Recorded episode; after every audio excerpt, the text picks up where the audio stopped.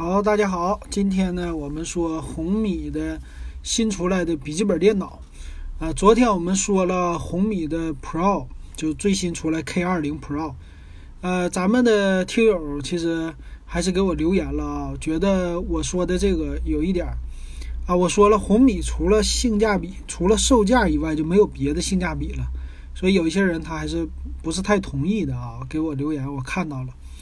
那感谢大家的对我的支持，呃，也有很多听友都听完了节目和看完了节目，呃，其实我这么说它呢，不是说这手机不值得买，而是说，呃，红米、小米家的东西它都是别人家出来以后了，他们再出来，啊，可以说就这个设计的成本降低了非常多的，啊，这样的话它有一个价格的优势。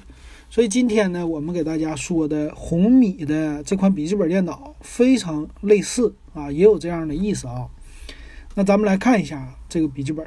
那也，如果你喜欢我的节目，可以加我的微信 w e b 幺五三。接着呢，五月二十号我们呢有抽奖啊，我们的群是电子数码点评的群。加微信以后呢，你可以三块钱入群啊。我们的微信是 w e b 幺五三。抽啥呢？是为了支持一下华为，抽一个荣耀的心情耳机。这耳机呢是带心率监测的啊，这功能。我们的截止日期呢是到五月三十号晚上的八点啊，来开奖啊，开一位。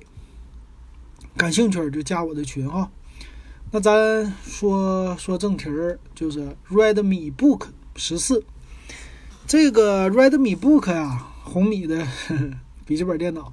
这次可以说就诚意满满，售价确实很低，呃，有具有小米的性价比的特色。但是这个笔记本呢，我觉得咱们来先说说它的外观哈。我觉得外观呢，其实就没什么特点了啊。其实也没什么特点，也是最好的特点吧。就是还是和他们家第一代的小米笔记本很像了啊。也可以说呢，谁家都采用的这种的，就是类似。苹果的 Magic Book 的风格，啊，苹果的 MacBook Pro 这种的风格，啊，整个的无论是键盘的造型，还是屏幕的造型，还是外部的造型啊，基本上都是一样的了啊。所以这个其实没什么可说的。那咱主要它有意思的点在哪儿呢？咱们来看哈，一个一个来说。首先来说呢，它采用的是七代、八代啊，不是八代，不是七代啊，八代的处理器，八代的英特尔的。I 五和 i 七的处理器啊，这一点上其实啊挺有意思的。它的售价主要是偏低啊。咱来看看，首先 i 奇瑞不是奇瑞，酷睿的八代的处理器非常的好啊。然后标配的是八个 G 的内存啊，然后二五六和五幺二的 SSD 都可以选。最有意思的呢，它用的是 MX 二五零的独立的显卡啊。这个为什么用显卡呢？这独显呢，它最好的地方是可以弥补英特尔家核心显卡的不足。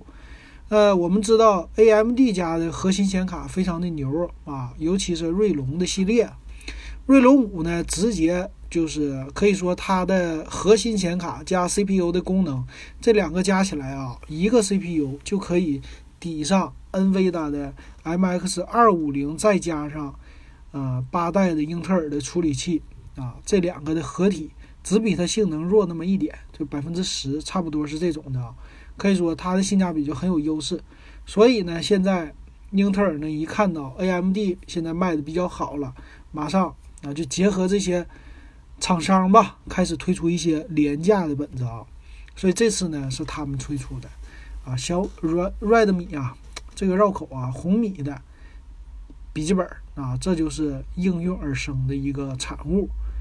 那这次它搭载的呢，MX 二五零的独立显卡是两 G 的 DDR5 的显存啊，就等于说有独立的显存啊。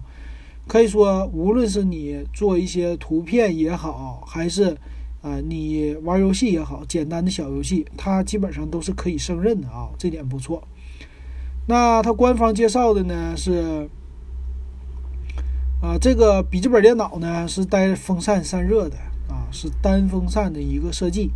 啊，对于说它排热呀什么的，这强大的功能，我觉得就是因为它本身的功耗就低嘛，也没什么特意强调的啊，基本上还是 OK 的。那它机身的一个造型呢，整个就是一个银色设计，没有黑色的这种或者灰色的版本。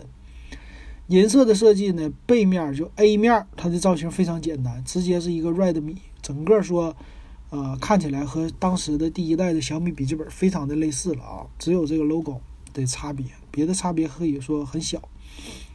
那机身呢，它的重量是一点五公斤啊，十七点九五毫米的厚度，叫全金属的机身啊，这个也是没什么可说的。全金属的机身好处就是手感相对来说不错。而且它的触控面板呢，嗯，没有想象中那么特别大，就不像苹果家那触控面板超级大。他家这个呢，就是中规中矩，和他们的第一代的小米非常的像。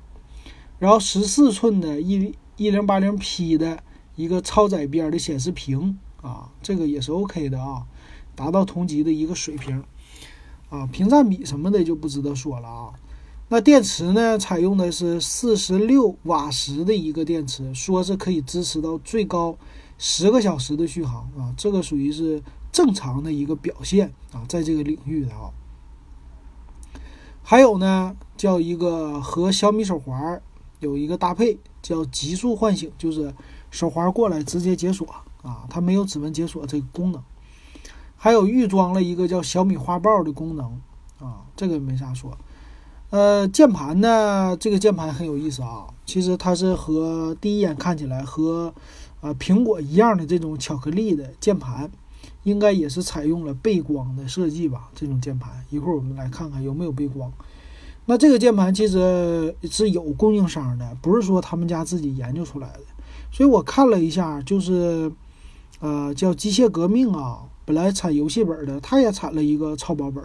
啊，整个键盘的布局和它一样，没什么区别，所以说这一看就是一个厂子里边的模具出来的东西啊。那另外呢，有双扬声器啊，叫专业的 DTS 音效，这个也是 OK 的哈。那接口方面呢，它不是用的 Type C 的电源接口，这点我觉得不太好，就是全系没有 Type C 接口。那它用的呢，还是传统的电源接口，圆形的，有一个 HDMI 的接口。然后，啊，两个 USB 三点零和一个 USB 二点零，所以传统的一样的有三个 USB 的接口啊，接口方面还算是比较丰富。一个三点五毫米的耳机接口，然后预装的是 Office，直接带。那这个本子呢，它我可以说整个的外形啊，这个它应运而生的目的呢，就是看着荣耀的 MagicBook 性价比确实高，卖的确实好。看到这个的甜头之后呢，他们家开始终于发布出来了。我觉得这个也是小米走的一步有点晚了啊！荣耀的去年的卖的风风火火，其实我一直等着小米家降价。你小米什么时候能推出一个锐龙系列的处理器，或者你就干到四千块钱？你干到四千块钱，我就准备支持你了。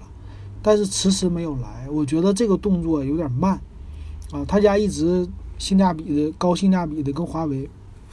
荣耀系列一直没有拼上啊，所以到现在才迟迟来了，我觉得有点晚了哈。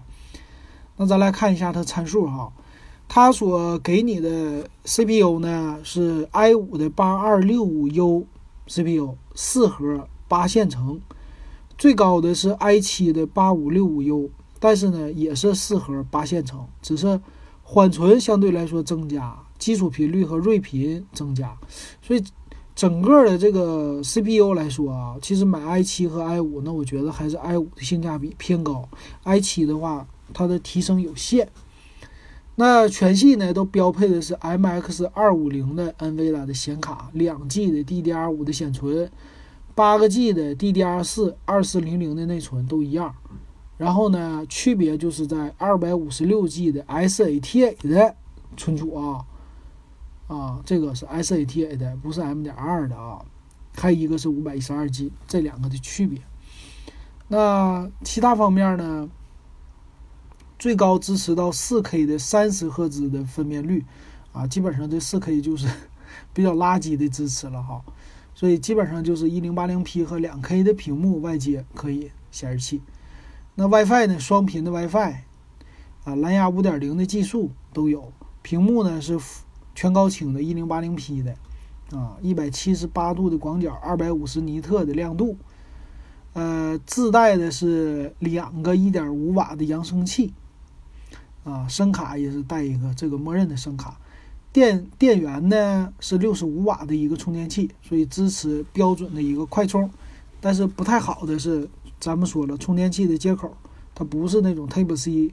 啊，标准的 Type C 的好处呢是，你连着手机，你直接带一个充电头出去就够了啊。你这笔记本可以随时，哪怕是比较小的，也可以补点电啊，用别的充电头也可以补电。